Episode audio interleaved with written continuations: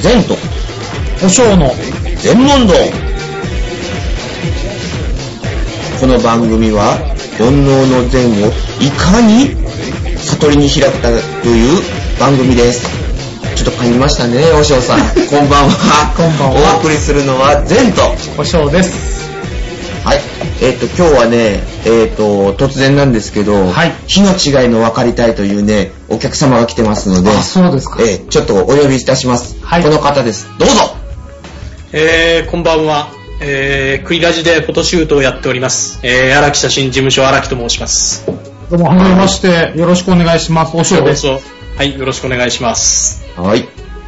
で、なんか、火の違いを分かりたいと聞いたんですけど、いや、だからね、あの、別 に私、炎の上を歩きたいわけでも何でもなくてね。えいや、偶然知り合いからですね、この番組を教えていただいて、え、はい。あ面白いと。腹抱えて笑ってですね。あ、本当ですか？ああ、もうこんなのをよくやってるなと。それどういう意味ですか？むちゃくちゃっていうことでしょ？いやいや、あのね、本質をついてるんですけれども、え炸裂する力があるんでね。これは一回出てみたいと。え。ええ。じゃあ3人で今日は、あの、いろいろと話をしましょう。そうですね。よろしくお願いします。はい、よろしくお願いいたします。はい。今日ね、はいあの、葬式とか、七回忌とか、四十九日とか、はい。あれを聞きたいなって思ったんですよ。なるほど。今まで、あの、まあ、うちは父親が亡くなって、その、はいはい。3回忌までこの前したところなんだけど、はい。これってなんか意味があるのかなって思ったんですよ。もちろん。それは意味があるからするんでしょうけどね。荒木さん知ってます？いやー、僕死んだ経験ないんでちょっとわかりづらいんですけど。なかなかね、それこそこれ意味がないんですって言ってしまえば、じゃあお前はなんでお布施をもらうんだ？もし仮に意味がなくてもありますって言いますよね。それそれはさ、立場上言わざるを得ないよね。いやいやいや坊さんを見てきたような嘘を言うって言ってね。まあまあでもまあ、それは冗談ですけどね、えー本当に、えー意味はあって、やっぱりお通夜があり、お葬式がありというような感じで、またね、えー四十九日をし、百日を拝み、で一周期、三回忌、七回忌というふうな感じでずっと法事をね、うん一般的に言われるところの法事というものをしていくんですけども、うん。荒木さんも仏教徒ですか？いや、僕はね、自宅はそういうわけではないんですけど、あまりどちらかというと無頓着な方なんですけれども、はい。はい。えーっと、母方、父方もやっぱりお寺に入ってますので、はい。あはい、じゃあやっぱり一応は、その、仏教徒という。そうですね、大きい枠ではそうなりますね。はい。はい。じゃあ、えっと、お葬式やお通夜、まあ、仏式のおおものには出席されたことはありますよね。はい。まあ、その、仏教でいうところのお葬式、仏教にも各宗派いろいろあるんで、一概には言えませんけど、一般論だと思って全然聞いてくださいね。わかりました。はい。はい。後々のクレームは受け付けません。まあまあ、えーお葬式、えーまた、そうですね、前さんとこもそうですけども、うん。まあ、お葬式が終わって、えーもしさん一言お願いしますと、こういうふうに、えーまあ、葬儀会社の方がおっしゃって、うん。わかりましたと、マイクを取って、本日はお忙しい中、ええ。あの、ご参列いただきまして誠にありがとうございますと、うん。でそういうような感じで、えーもしさんは挨拶されますよね。うん。で、えー 今日はあ皆さんのお力添えもありまして、えお嬢さんの立派なお経をあげていただきまして、うん。えー亡くなった母も成仏したことだと思います。はい。で、えー7年前に死んだあーおじいさんと一緒に 今頃お極楽浄土で成仏して、あのね、僕たちを見守ってくれていることだと思います。という 挨拶をされるんじゃないですか。ね。でも実はですね、まあここだけの話なんですけども、成仏してないんですよ。ちょっと待って、成仏してないの？成仏してないんですよね。え、じゃあどこいるの？じゃあ何してんの？その辺に。じゃあなんでお前はお布施をもらっていったんだと。ありがとうございましたって、じゃあなんで私たちありがとうございましたとお嬢さんに言ったんだうん。と思いますよね。思う思う。あれは、成仏じゃなくて、えっ、と、お葬式は、あの、往生させただけなんです。王女。往生させただけとは？そうなんです。えーっとですね、往生と成仏っていうのは、読んで字のごとくまるっきり違うものなんです。うん。はいはいは成仏っていうのは、なる仏。仏さんになるっていうことですよね。い。はいはい。は往生っていうのは、まあ、往復の王ですよね。い。はいは。はい生まれる。生まれる。うん。うんはい。だから、行って生まれな、生まれ変わるっていうことなんです。うん。ということを言って生まれ変わるっていうのは？僕ら、だから、えーっとですね、これも本当衝撃の新事実じゃありませんけども、衝撃の新事実ってなんだそれ。まあ、基本的に成仏できるのはお坊さんだけなんですよ。え？じゃあ、あの、一般ピープルの私たちはどうすんの？だからお葬式をあげるんです。えっと、前、前、前回でしたっけね？うんうんえっと、まあ私が10歳の時に、親父に騙されて、はいはいはい。得度式を受けさせられて、お坊さんになったという、出家をしたという話をね、しましたようんね。聞いた聞いた。ねで、ああいう話をさせてもらったんですけども、お葬式っていうのは、その僕が受けた得度式と同じことをやってるんです。えじゃあ、お葬式は得度式なの？そうです、そうです。生きてる間にやるのは得度式。うん亡くなった時はお葬式って言うんですけどね。おだから、あのー僕らがおそ、あのーお坊さんになるとき、得度式を受けるときに、うんまあ、カミソリを頭に当てて、はい。うん。あの髪を剃るんですよね。うんそれと同じように、お葬式の時って必ず棺の上にカミソリがあるでしょう。カミソリ。うんうんうん。置いてあったの覚えてませんかね。カミソリっていうか、あの、模造刀みたいな。うん、そうそうそう。はみたいなの見たそうそう。あれがカミソリなんですよ。だからあれで、あの、頭にあれを当ててね。うん。で、えーか頭を丸めてお坊さんなの。あ、そういう意味であの刀が、刀っていうか、懐刀みたいなのが置いてあるので、で、私たちが、うんその、まあ、例えば、まあ、この間もお話ししましたけども、うん通常の、お例えば、厚焼きであるとか、はね、えーっと、正午とかそういう名前が、まあ、うん陳とか一休とかいう名前になりますよ、うんうんお坊さんもらいますという話をしましたよね。はいはいえーあれと同じように、まあ、戒名っていうのをいただきますよね。ああ、そうか。はい、はい。はい。うん。あれが、だから、その、お坊さん出家した名前をもらう。うんうんうん。あそうなんだ。で、まあ、よく聞くのが、インドを渡すっていう言葉聞聞いたことないですか、あーはい、あれはそういううちはもうよくインドを渡されてます。そう。でしょう。で、あれはインドを渡すっていうのは、あそれこそこの世との、おーつながりを切って、うん。で、はい。あの、インドを渡して向こうの世界にうん。送ってしまうんです。ああだから、現世から向こうの世界にっていうことで。そうです。で、それで往生させる。ー。うーん。おー。なんだかでなそういう風な作業をさすするわけなんです。それがお葬式、お通夜というものであって。はい。あまあ、あその後に、うんえーまあいろいろ、お十三仏信仰であったり、十王教十王教信仰であったり、いろいろ、うんまあ信仰の形はあるんですけども、え何年かかけて一生懸命亡くなった後に修行を積んで仏となっていくんです。自う分で。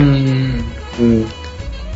え、っていうことは、あの、死んだ時に葬式をあげるじゃない。はい。で、その後に死んだ人は修行してるってこと？修行してますよ、今一生懸命。じゃあうちのあ人何坊主丸、頭丸めて修行してるってこと？そうですよ。だから、その修行を助けるために法事をしてるんです。法事ってそういう意味なの？そうですよ。法事っていうのは、まあ、宗派にもよるんですけども、エコーっていう呼び方があるんです。エコー？はい。えーうん漢字は回る。うん。回り向かうって書く周りに向かう。うん。はい。うーん。その仏さんの修行を助けるために下から一生懸命拝むんです。ああ、それは結局支えてるっていうか、持ち上げてるっていうこと？そうそう。で、えっと、天上界で、うんで、えーその亡くなったあー自分たちのご先祖さんが、うん修行を積んで徳を得ますよね。うんえー得たのを私たち現世の人に戻してくれるんですよ。おだからそれはくー。るくるくるくる回ってるんで、回り向かうエコーっていうんです、それを。えー、なんかすごいな、衝撃の真実。本当だよな。それが、あのね、お葬式と法事というふうなそうなんだ。ことなんです。はい、葬式って得度式なんだ。そうなんですよ。実際はそういうことなんです。ってことは、あの、成仏するっていうか、悟りを開くまで何年死んでからそう、あの、修行しなきゃダメなの？そうですね。えっ、と、10まあ、一番一般的なところでは13仏信仰と言いまして、うんはいで、13の仏さんがいるんです。うんうんその13の仏さんを33年間かけて修行の旅をその仏さんの下でするわけなんです。うん。だから要は33回忌で通常成仏と言われています。33年もかかって成仏するの？そうです。うーわーちょっと待って、俺死んだらもしかして33年間ずーっと厳しい修行するの？そうですよ。一生懸命一生懸命頑張るんです。えー、荒木さん頑張れます？いやー、ちょっと無理だね、うちは。あの、断食さえもできない私はどうしよう。大丈夫です。え、それは強制的に 断食？いやいや、そういう、なんて言ったらいいんですかね。うんだけ、その、どんな修行してるのか。まあ、それこそね、坊さんは見てきたような嘘を言うじゃないけども、うんこれ以上言うと嘘つきになるんで、見てないんでね。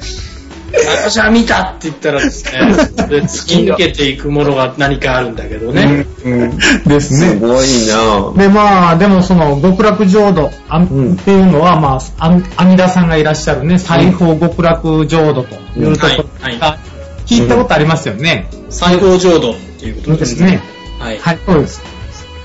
で、えーまあ、それは、えー阿弥陀経っていう、うん。はい。阿弥陀さんのお経の中にね、まあ、どういったところだっていうふうなことを書いてあるんですけども、抜粋してきたんでね、ちょっと読んでみますね。うん。あえーっと、地面にはあー宝石が敷き詰められていて、うん。うん。中心に大きな池があり、はい。その水は清らかな方向を放つ。うん。その中には五色の光を放つは、えー、蓮が咲き、うん。周りには多くの木々が茂り、うん。枝にはこれまた宝石が散りばめられ、うんクリスマスツリーも顔も負けですと。うん。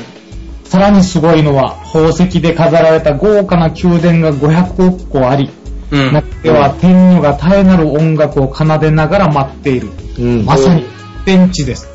まあそういう、これはちょっと意訳ですけどね。う。うんんこういったことが、まあ、阿弥陀経中に書かれてありまして。ちょっと待って。阿弥陀経の中になんでクリスマスツリーが出てくるの？まあまあ、これは意訳ですから、それはあんまり。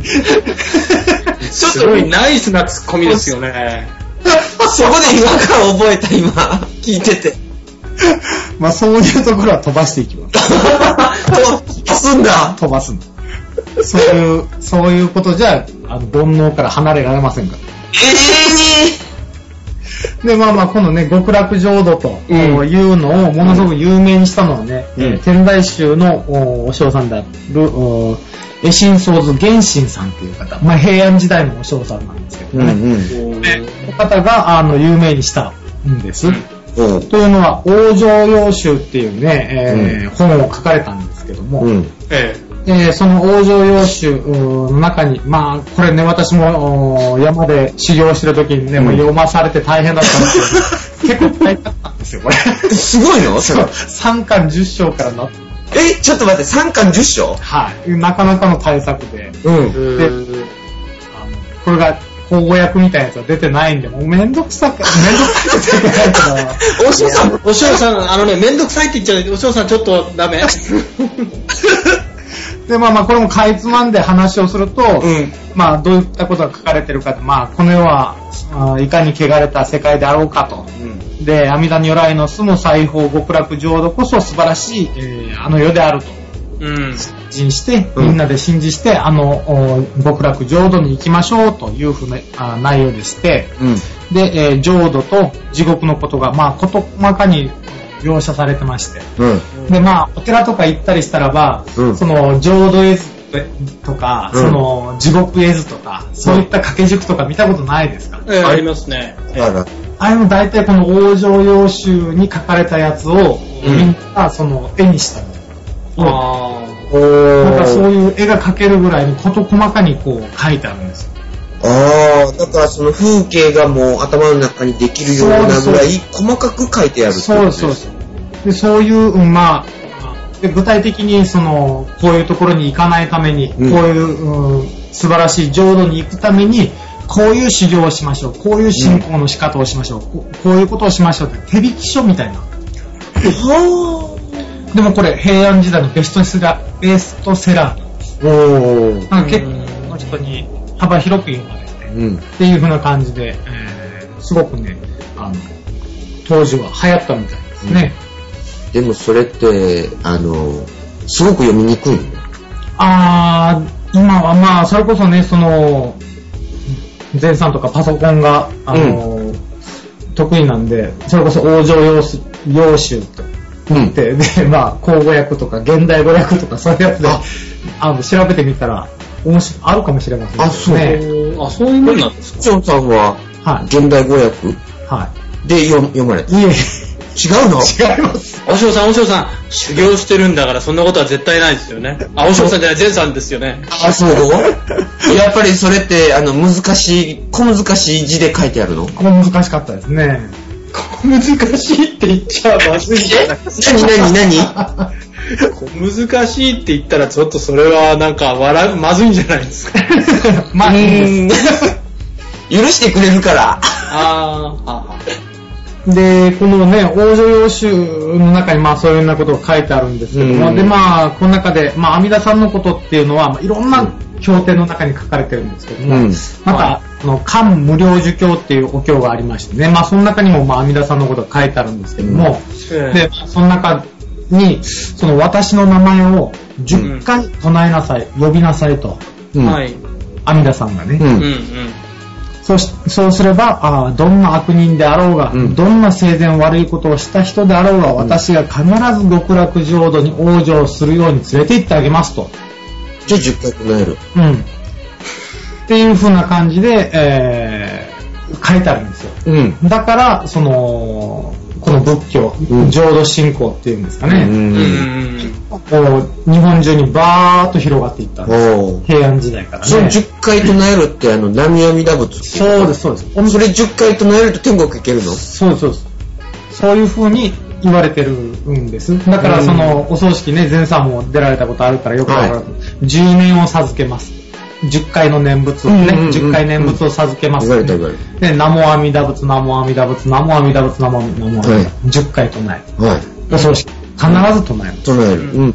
うちの宗派はね、そうだったんですよね。うん。で、それは、この阿弥陀さんが迎えに来てくれるということを前提に、それを10回唱えるんですよ。そういうのもお意味があって、南無阿弥陀仏というふうに、えー唱えるんです。まあ、またね、ここでね、余談なんですけど、うん。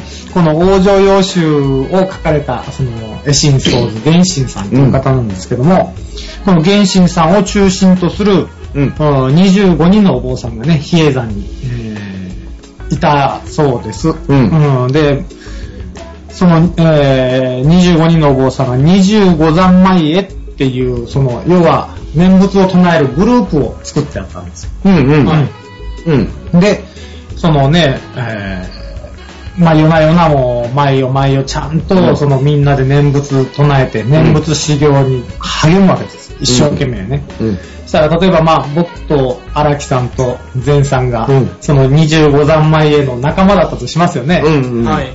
ああの、まあ荒木さんが寿命が来て、はい。死にそうだということになった時に、うん。はい。お浄院っていうその、あお堂があるわけなんですよ。うん。え消えね。うん。うん。で、その、そこに荒木さんを連れて行ってね、瀕死の渋滞ですよ。もう、目もうつろ、口はパクパクなってるとかね。はい。えおい、荒木、荒木、一生懸命念仏を唱えろ。ーはい。叩くの？そうそう、10回唱えろ。10回唱えろと。はい。いうような感じで言うんです。ええで、したらもう、命からがらもう、南無阿弥陀仏、南無阿弥陀仏ってなるわけ。うんうん。ー、えどー、阿弥陀さんが迎えに来たのが見えるかと。あー。そこで。そう。うん。やっぱり中には、うんああ、阿弥陀さんが迎えに来てくれたって言って、パタッと倒れる人もおれば、うん。うんまた、あのね、どうだ見えるかと言って、に言われて、それどころじゃねえと。が死にそうなんだと。はい。はい。うるさい、静かに死なせろと。うん。旅も仏もあるもんかというふうに言って死んだ人もいると。みんな、みんながみんな、あの、阿弥陀さんが来ましたって言うんじゃなくて、やっぱりその、それって俺と一緒じゃん。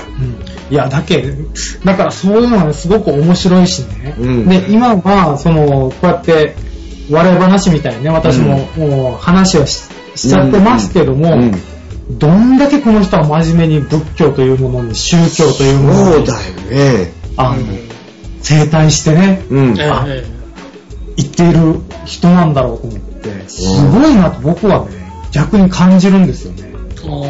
だっけ自分がそういう、このね、往生用紙に書いたように、うんそういう思想を持ってると。うんで。もそれをちゃんと、お本当であるっていうことを、うん自分の死をもってしてもちゃんと証明したいと。あですよね、荒木さん。まあ、そう、いや、僕はそこまで考えたことはほとんどないんですけれども、ーうん。いや、だけどね、その、いろんな宗教っていう部分の言い方に大きくしちゃうんですけど、はいはい。昔はその、それを伝えるためとかね、んまあうん極楽西方浄土ってのはこういうもんですよとか、極楽浄土ってのはこういうもんですよっていうのを見せるものがね、ではいは伝えるメディアが、うん、今ほどその豊かじゃなかったでしょ？ですね。だから逆に想像力豊かだったと思うんですよ。うーん、確かにそれ言ってますよね。で怖いものは徹底して怖いんだぞっていう闇があったしね。うんうんうんうん。だからきちんと精進していきなさいやっていう風な部分もあったんじゃないかなと。はいはいはい。で、それをきちんと敬いなさい、年上の方を敬いなさい、逆にきちんと生きなさいっていうことを言えた時代と、今そのチャンネルがたくさんある時代の不幸っていうのをね、はいはだからその生ダブっていう風な生ダブスっていうのをその10回唱えて、うん向こう側にきちんといけるという思えた社会と、うんまあ、まさにまあ失礼な言い方かもしれないけど、神も仏もあるものかと。いや、ほんとそうですよね。うんだか、ら、豊かさの果ての不幸っていうのをね、うん。やっぱり物が豊かになったがゆえのその不幸っていうのをものすごく感じますよね、今お話伺ってても。だからそれ信じるか信じないかっていうのはもうまさにその人次第うん。ですね。ですね。うん本当もうなんかこんな風に脱線ばっかりしてね、もう申し訳ないんですけども、本当に、だから今荒木さんがおっしゃった通りだと思うんですよ。で、ね、その、さっきね、前さんが、まあ、わ僕も死んだ後に33年も修行するのはちょっと、厳しいなと。で、前さんも言うし。で、まあ、ぶっちゃけた話、私もそう思います。本当の話でね。この、生ね、生きてる間こんだけの苦しみをね、うん。の中、あがき苦しんで生きてきて、うんで、亡くなった後も33年間苦労するのかと。まあ、そういう風な感じでね、思う人もいますけども、まあ、私、仏教っていうのはじゃあ、何ぞやっていうか、本質は何ぞやっていう風な感じでね、思うときに、うん。その私の師匠がおっしゃってたんですけども、あの、まあ、仏教っていうのは、いかにして成仏するかじゃないと。いかにして成仏するかっていうことであれば、うん要は死ぬ間際に、生んだ、生んだ、生んだと、ん10回唱えればいいだけじゃない。うん。はいうん。だから、仏教はいかにして成仏するかっていうもんではなくて、成仏するために、いかに生活するか。うんうん。そうですよね。ね。はい。これが仏教の本質なんだよと。うん。で、日記になるものですよね。うん。人は騙すことって簡単じゃないですか。うん。まあうん、興味の話ね、その、知恵ね知恵が長けてれば、もううん騙すことは簡単ですよね。うん。でも、人を騙せても自分って騙せないじゃないですか。ああ、そうですね。あ。自分は騙せないし、特にそうそうもう、よくご存知じゃないですか。それこそ、前さんは、あの、ね、自然に向き合ってね、うん。あの、生活してますし、まあね。ね。荒木さんだってそうじゃないですか。ええそうですね。うん。そういうふうなあものをね、人を騙すことは簡単ですけども、要は自分だったり、だいまあ、自分の力の及ばない自然だったり、もう騙すできないですよね。うん。どうにもならないもんね。どうにもなりませんよね。本当に、本当にその通りですよ。ね自分が積み上げてきたものしか身にならないっていうことはもう、分かってますよね。う。うんん。だけ、そまあ、なんて言ったらいいですかね、うんまあ本当に、自分に自信を持てるように生活していく。うーん。いや、それはね、あの、申し訳ない。僕はこの間、あるところで、ある絵を見たんですけれども、はいその、道の絵なんですね。はい。うん。一本の道なんだけど、まさに道っていうのはどう進んでいくか、どう進んできたか。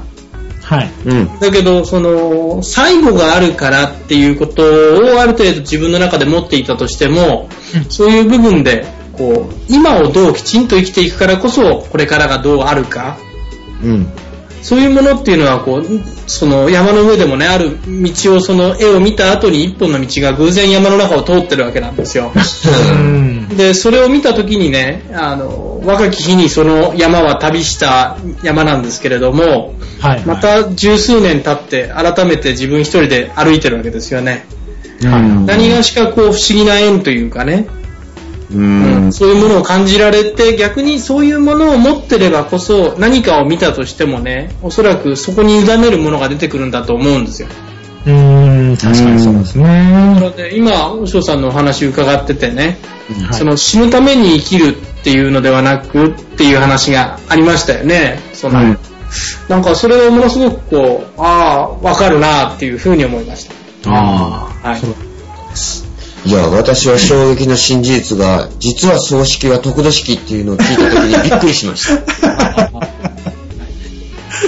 あそうか、修行しなきゃいけないんだ、死んでから。あそうです。頑張りましょう。ね で、頑張るの、今から頑張ったら少しは短くなる？うん。なります、なります、なります。あるんですか？いやもちろんそうです。だだから、西部にこうやって僕らみたいに得度して、もう、していくわけです。だって僕は10歳から得度してるから、うん。うんもうそういう年になりますもんね。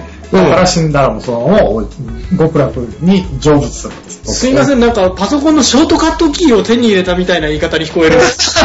そまさにその通り つまり、和尚さんはあの、葬式をしなくても、もう、あの世に行ったら、もうそのまんま上に上がれると。僕らはだから得度式をしてるんで、うんその引導も渡してもらえませんし、うんで、もちろん戒名もつけてもらえませんしね。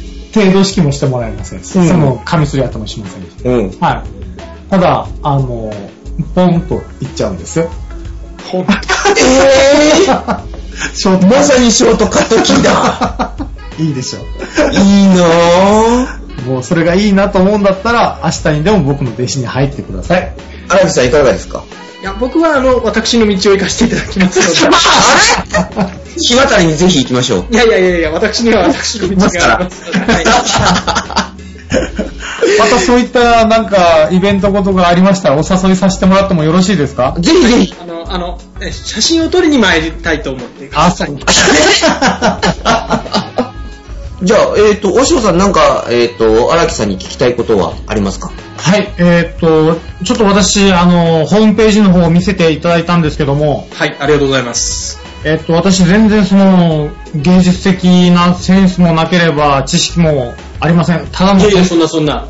もう凡人でものすごく申し訳なくて、いや、おしょう、おしょうさんが凡人になっちゃうと、あの、番組の進行役いなくなっちゃいますので。はい。こと芸術に関して、はいそんなそんな。はい。まあちょっといろいろですね、写真の方見せていただいたんですけども、荒木さんはああやって、あの、自然の風景の写真を主に撮られてあるんですか？そうですね。えー野山には毛入りですよね。えーまさに風景を撮ってます。はい。ははなるほど。で、まあ私がちょっとそのホームページ上で見せていただいた写真というのが、え海と空ーはい。をものすごくなんか、クローズアップされてるようなあの写真が多かったなっていう風な感じにはあ、あの、勝手にね、思ってるんですけども、えその中ですごく、あの、印象に残ったのが、あの、うん。暗い海に、ーうん。暗い、あの、雲がかかってて、はい。で、その中に、まあ、天使が舞い降りるかのような、あの、光がこう、パーッと差し込んでるようにえーえ見せていただいたんですけども、ーえああいった写真っていうのは、やっぱりその気象条件であるとか、ーえ季節であるとか、ーはい。時間であるとか、はいそう。いったものがうまくやっぱり一致しないとなかなか撮れる写真ではないんじゃないかなというふうに私素人目に思うんですけども、はい。ああいう写真をお撮りになるときっていうのは、それを撮ろうという風な感じで、もう完全に自分の頭の中にそういう絵があって、えあった構図を探し求めて、探し歩いてっていう風な感じで撮ってあるものなのか。ー、あのー、ちょっと私の撮り方というので言い方でするとですね、はいえー、なんか、僕の撮り方というのは、とにかく現場にいることなんですよ。えー、まとめてですね、数日間天気が悪かろうが、良かろうが、えー嵐が来ようが、雪が降ろうが、はい標高が0メーターだろうが、2000メートルだろうが、あーできる限りその場所にいる。で、いればいれるほどですね、はい。あ計算で見えない風景にも出会えるんですね。はははだけれども、ある程度もう20年近くこの仕事をしてますので、はい。えーこういう天候であれば、こういう状態になるであろうとうんいうことはある程度予測はできますけれども、全てを予測できるわけではない。あのー自分の番組のフォトシュートでも言ってますけれども、はい。あの、いい意味で裏切られることは多々あるわけですよ。いくら経験をしたとしてもね。おなるほどね。だから、こういう風に撮りたい。例えば、海が撮りたいと思って山に登っても撮れませんけれども、うんえー山が撮りたいと思って海に行っても撮れませんけれども、えーある程度のこう自分の中で、あこういうものなのかなという枠を持っておいてですね。えー現場に立ち続けていると、そのこう一瞬が来る。うーん。という撮り方で、あの、あまりこうだからこう撮ろう、ああだからこう撮ろうっていうのがですね、やってると逆に見えなくなってくるものもあるんですよね。あはだから、あの、自分の番組でも、あの、クリラジの局長の BJ とか、半助さんにお伝えもしてるんですけれども、その、はい一番すごい構えというのは、はい。うん。構えのないことが最高の構え。何事にも合わせていけるわけですから、あだからそういう中で撮り続けてますね。答えになってるでしょいや、すごくなってます。あの、あ本当に、まあ、ね、こういう、一応、一応なんですけども、宗教番組なんで、これは。あの、はいはい確信を得た、的を得た、素晴らしいお答えだったなというふうに、何の打ち合わせもなく、こんな素晴らしい答えが出てくるのかと。いやいや、な、いや、あのね、別に、大変申し訳ない。私、あの、別にですね、普通の人ですから、ただ、あのー僕がね、この、ゼンさんとおしょうさんの番組を聞かせていただいていて、はい。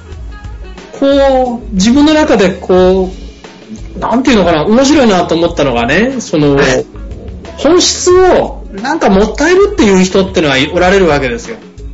あ。はい。はあはだけどね、ここまで笑いを混ぜて、だけどね、本質をなかなかにね、ついたことをおっしゃられるっていうのはね、面白いし、わかりやすいし、最近腹筋の運動ができてないなと思ったら腹抱えて表してもらう。ありがたい。そうですか。うんいや、だって何にも知らないからね、そういうのって、どうよっていう感じで聞いてるんですけどね。はいはい。いや、けどね、僕は今日もあの、久しぶりにね、あの、ちょっと撮影から長期に出てたところから帰ってきて、ええーテレビというメディアを見てましたけれども、久しぶりにね、はい。うん。わからないっていうことを素直に言えるのって僕はすごいと思う。あああ、そうなんだ。あのー、テレビ見ててください。分かってもないのに中途半端なことをおっしゃってる方って5万とおられますよ。あ、確かにその通りですね。そうなんだ。うんそれをね、僕はね、前さんすごいと思うのはね、うん。煩悩をきちんと持ってるってことを公言しですね、わからないということを公言しですね、えそこに和尚さんは和尚さんなりの中で歩み寄ってるっていう関係はね、羨ましいなと思いますよ。え。違うね。和尚さんを引きずり込んでるっていう風がいいと思いますよ。あり地獄だったんだ。そうそうそうそう。あの、桜ジオっていうのは、拉致あり汁何でもありだから。すみません、僕もそこに入りつつあるんでしょうか？いやいや、もう、もう、入ってるんじゃなくて、ハマってんですよ。あー、今すいません、あの、ちょっと気が遠くなってしまったので。それともう一つお聞きしたいことがあるんですけど、いいですか？はい、どうぞ。えっと、あとまあ、写真をこう撮られて、はい。自分なりにあ会心の出来だと思う写真もあれば、ええっと、まあ、その、会心を100%とすれば、まあ、90%であったりとか、80%の出来であったりとか、いろんな、その、まあ、パーセンテージで表すことは、その、いいことなのか悪いことなのか別とししまして、え自分の中での、やっぱり、その、出来っていうのは、あるんでしょ？やっぱり。えありますね、もちろん。あはは。で、その自分で、あの、下す評価と他人が、はい。まあ、例えば、その、荒木さんの不安である方、写真をいつも見守ってくれる方とかですね、そういった方の、うんうん。その評価っていうのは必ずしも一致しますかしませんか？ええ一致しません。一致しませんか？あのー見事に一致しません。というのがですね、はい。えーこれはある程度仕事としてやっていれば、個性によってですね、評価がもちろん変わってくる。あのー自分がいいと思ったってですね、親しいものがですね、いや、それは嫌いだっていうことを言われる方もいる。はい。だけれども、その傾向っていうのはある程度お分かってくるわけですよね。こういうタイプの人はこういう風な写真が好きだ。逆にこういうタイプの方はこういう写真が好きだ。はい。だけれども、そこでまた裏切られることもあるわけですよ。この人のためにこういうのがいいかなと思ったら、うんはいあの、いや、荒木さんそうではない。こちら側が我々がいいと思うっていうことを言われることもあるんです。うん。だから、僕自身の中ではですね、その、限界っていうものを自分の中で表現のね、その写真という表現のメディアの中で、えー少しずつ広げていけばいくほどですね、前に評価をしてくださった方の評価が変わってくることもあるわけですよ。はい。はい。だけど、それはね、あの、自分が少な少なくとも、あの、前に向かって進んでる証拠だと思っているので、時には後ろにも交代しますけれども、うん、だからそれはやはり人の評価というものはある程度お気にしないわけではないです。はい。はい。うん。だけれども、あの、自分の自分なりの自分たるものを時には信じてですね、うんえーこの間もあの雨の中で標高2000メーター強の山で、えー撮影してましたけど、あの、結局は自分しかないんですよ、シャッターを一人で切るときにはね。はい。はい。だからそこを信じられなくなっちゃうとなかなかにね、えー写写真撮れなくなっちゃいますから、言われたものを撮るっていう形になってくると、その特定の傾向の人たちにあまりにもこうコミットしすぎてしまいますからね。はい。はうん、だからそれは自分っていうものをある程度冷静にいいしながらも少しずつ枠は広げていきたいなと思ってます。そのギャップを埋める作業っていうのは、あの、荒木さんにとって大変なことですか？それとも、あの、そう大した作業じゃないですか？どっちですか？あの、大変な時もありますけれども、大変であるがゆえに、そこをこう乗り越えられた時っていうのはすごく嬉しいわけですよね。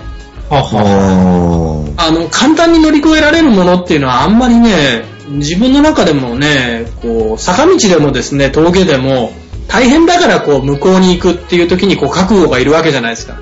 そうですうん。ね。うん。だから、覚悟を決めるっていう時には腹据えてですね、うん前向きにやっていく。だけど、それは乗り越えた時の充実感は大きいですよ。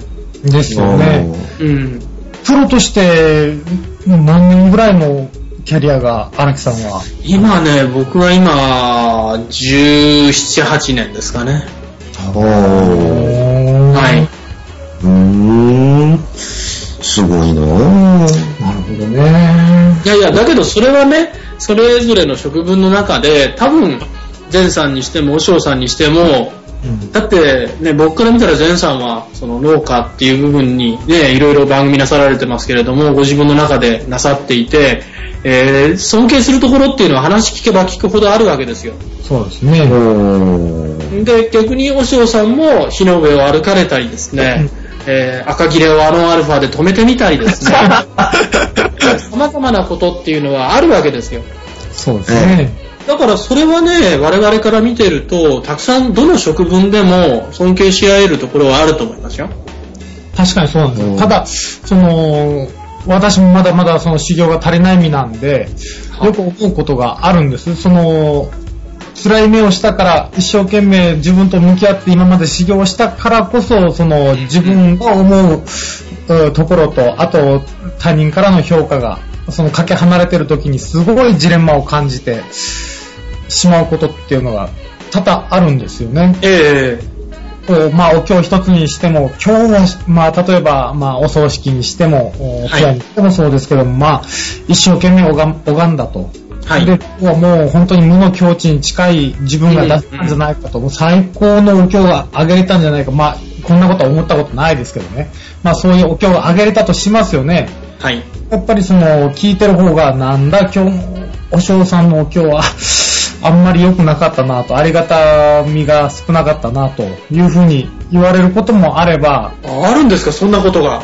ありますよ、それは。あるんだのやっぱあります、あります。それかと思えばですね、その、まあ、僕らが聞い聞いたら、このお尚さんはもう、全然気持ちが入ってらん、今日は、なんか二日上かなんかのお尚さん、このお尚さん全然今日はダメだったなと思うのに、もうお尚さんありがとうございました。もうありがたいお経を読んでいただいて、もう、成仏したと思いますって言って、ね、涙を流しながら、その、おっしゃってるうんこともありますしね。うん。やっぱりその、なんていうかね、その、離、自分の思いとそういうのがこう離れてる時ってあるんですよね。あのー逆にね、和尚さんという立場の方にこういうことを私が申し上げる上げるのも大変失礼かもしれませんけれども、はい。やっぱりね、何かを答えを出すのはね、結果として自分なんですよね。そうですね。うんうんうん。あのーよしと言われるか、ご自分の中でね、うん。そうではないと。だけれどやっぱりね、人から褒められることの力っていうものと、自分の中でよしと思えるかどうかっていうこととはね、これはやっぱりね、力は違うけれども、うん自分の中でなかなかよしという瞬間っていうのは、こう、難しい部分、あの、相手と一致しないっていうのはもうこれは仕方がないですよね。ですよね。うん。だけどね、やっぱり自分が良しと思ったものはね、人が褒めてくれる以上に、自分の内側の力にはなりますよね。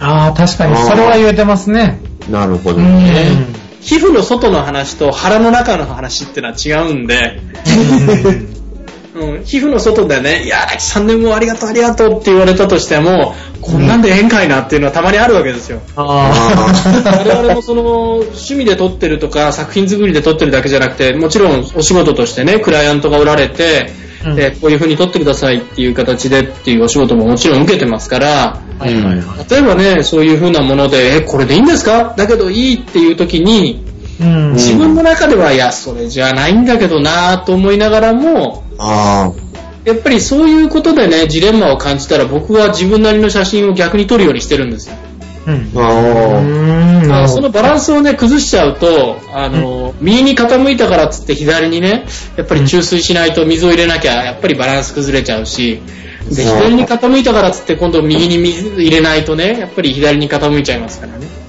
うん。そう自分の平行感覚を保つ何か一定の物差しみたいなものをやっぱりガンと自分の中に持ってないといけないんでしょうね。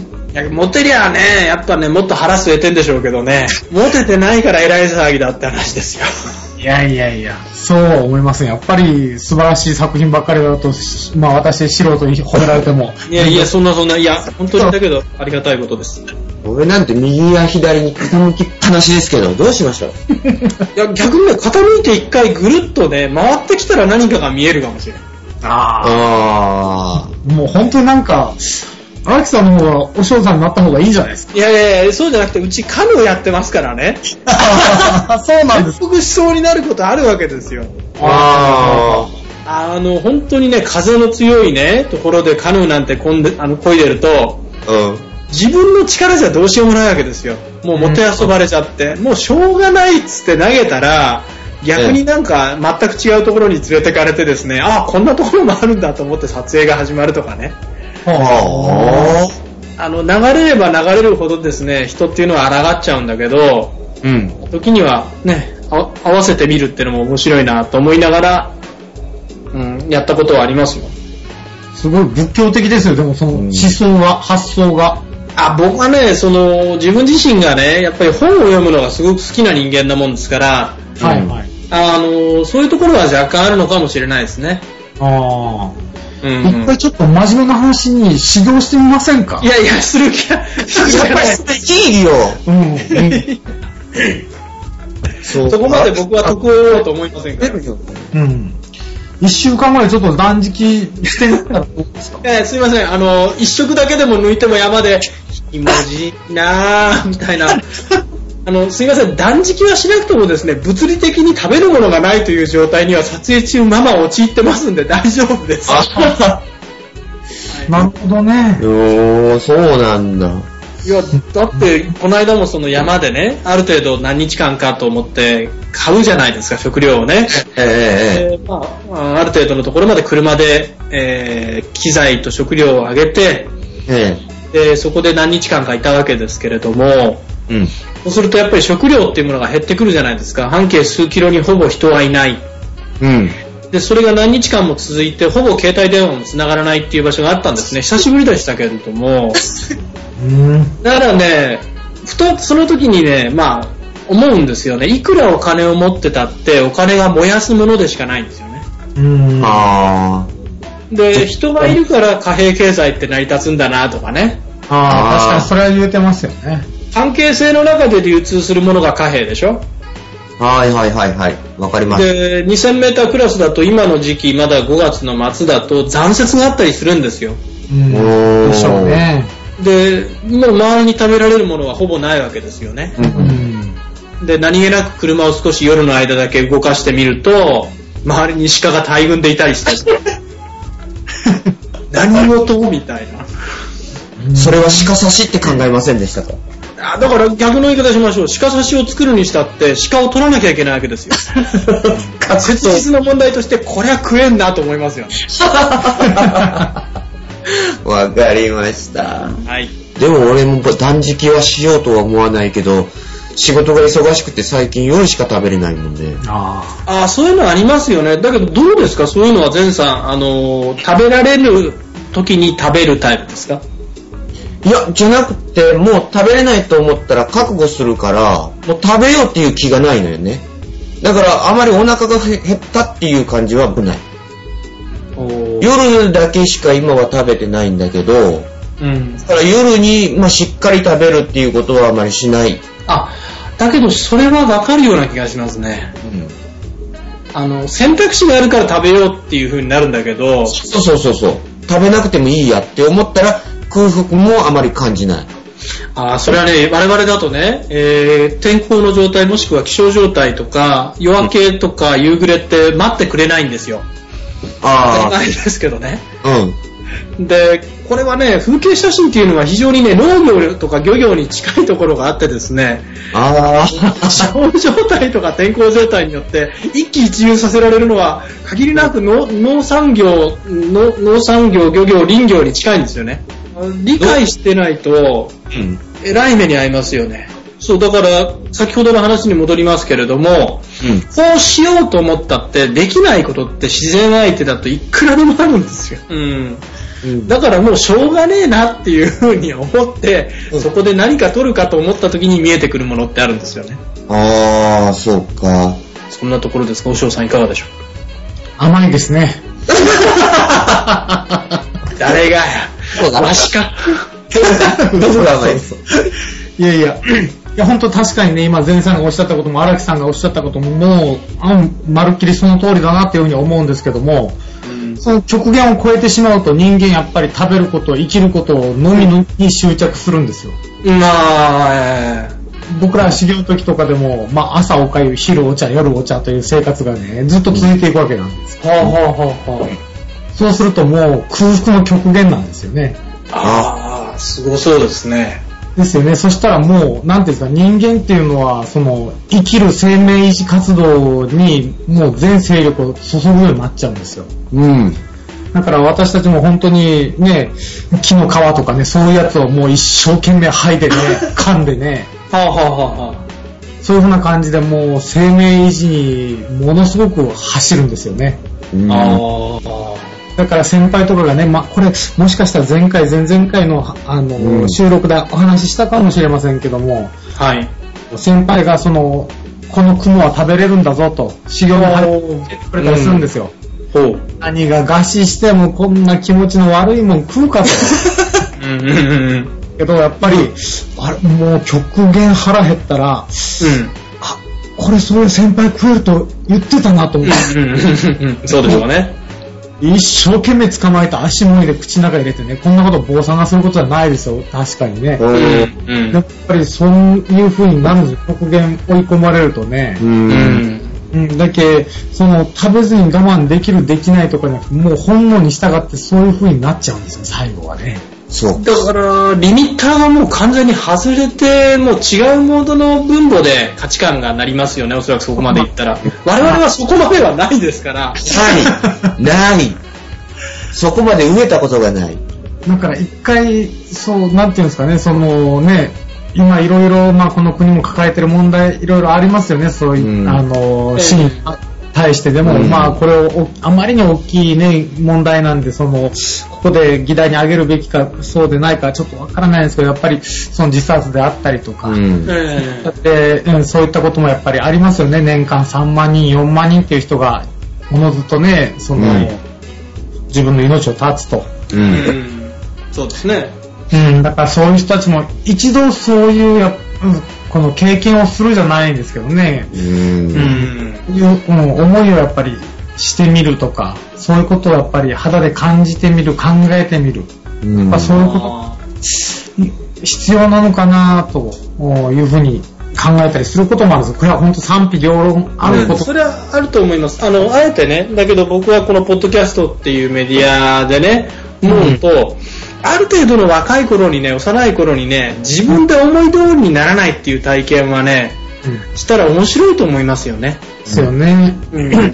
はい。なるほど。なんか今日はいつもと違ってぜ、ゼンさんどうでしょうこの真面目な感じは。そうね、今日ね、本当に。はい、ということで、あの、今日はこれでお開きにしようと思います。じゃあ、荒木さん、あの、亡くなってからは33年間、あの、修行しましょう。はい、また考えさせていただきます。よろしくお願いいたします。ありがとうございました。はい、ありがとうございました。お送りしたのは、ゼント。おでした。